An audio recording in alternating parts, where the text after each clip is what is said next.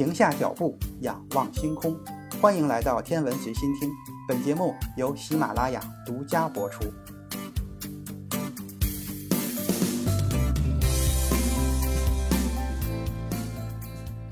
这几天，日本福岛第一核电站排放核废水的事情可以说是闹得沸沸扬扬。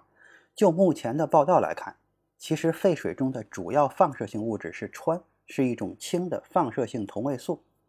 那么这一期节目，咱们就来看一看这个川的身世究竟如何。二零一一年的三月十一日，日本东北部海域发生了大地震，并且触发海啸，导致了福岛第一核电站发生了最高等级的放射性物质泄漏事故。事故造成核电站一至三号机组堆芯熔毁，大量的放射性物质泄漏。为了冷却熔毁受损的堆芯，核电站引入了海水给反应堆降温。再加上渗入反应堆的地下水和雨水，具有放射性的污水持续不断的产生。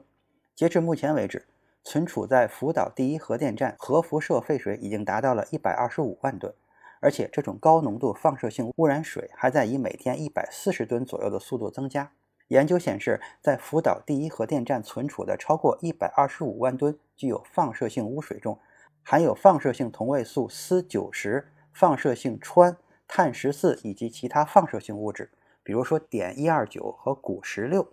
核反应可以产生大量的放射性金属元素。就常规的操作来看，这些溶解在水里的金属元素可以通过过滤、沉淀、蒸馏等其他化学方法分离出来。但是氚却是个例外，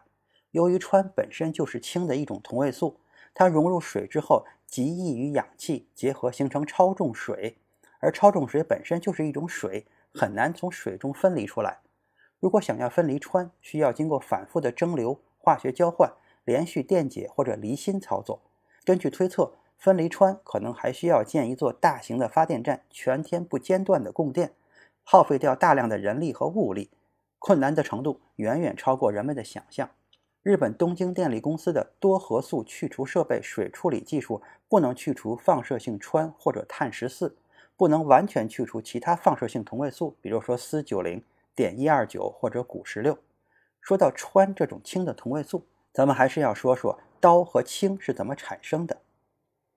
在宇宙创生初期很短的时间内，确切的说就是核合成阶段，产生的元素是极其有限的，只有氘，就是氢二、氦三、氦四和极少的锂七，理论上还应该有一些极其罕见的铍七和铍八。但是它们的寿命都非常短，基本上可以忽略不计。按照目前的恒星理论，恒星内部应该也是可以产生氘的，但氘的核反应性太强，很容易就和氢核聚变成氦三。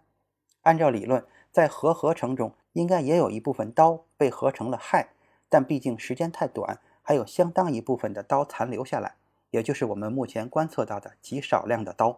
微波背景辐射的观察发现。氘氢比例大约是百万分之二十七，可以代表宇宙刚刚创生时的比例。而银河系的星云里边，这个数字大约是百万分之二十三。这样看来，在宇宙一百三十八亿年的演化中，银河系中已经有百万分之四的氘被恒星的核聚变消耗掉。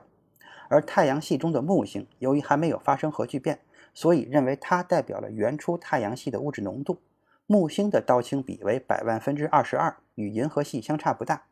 太阳外层大气与木星几乎相同，也可以证明这一点。然而到了地球上，这个比例竟然高达百万分之一百五十六。科学家们观察到海尔波普彗星和哈雷彗星的氘氢比高达百万分之二百多，哈特利二号彗星的氘氢比为百万分之一百六十一，和地球差不多。因此，科学家们提出了地球表面水来自彗星的理论。核合成时期也会产生一些氚。但是氚的半衰期只有四千五百天左右，大约是十二点三二年，所以一百三十八亿年前的氚到现在早就已经不存在了。宇宙中目前能够观测到的氚都是动态合成的，主要来自宇宙射线中的快中子与氮原子核的反应。产生氚的另外一种方式就是和人类的核工业相关了，由核反应生成。氚虽然是放射性元素。但是它放射性要远低于其他已知的放射性金属元素。根据资料可知，氚具有适宜的核物理性质，毒性比较低。由于氚比活度较高和放射自显影良好等优点，也常被作为标记化合物用在军事、工业、水文、地质、生命科学等多个领域。一九三四年，英国物理学家卢瑟福等人在加速器上用加速的刀核轰击刀把，通过核反应发现了氚。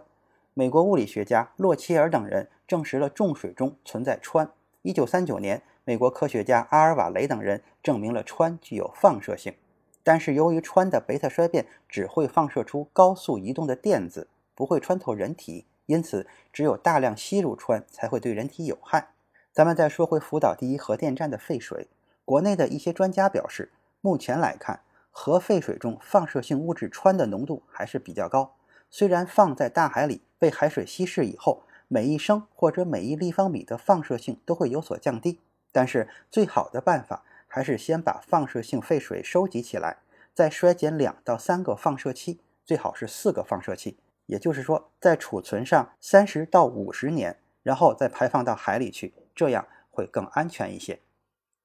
今天的天文随心听就是这些，咱们下次再见。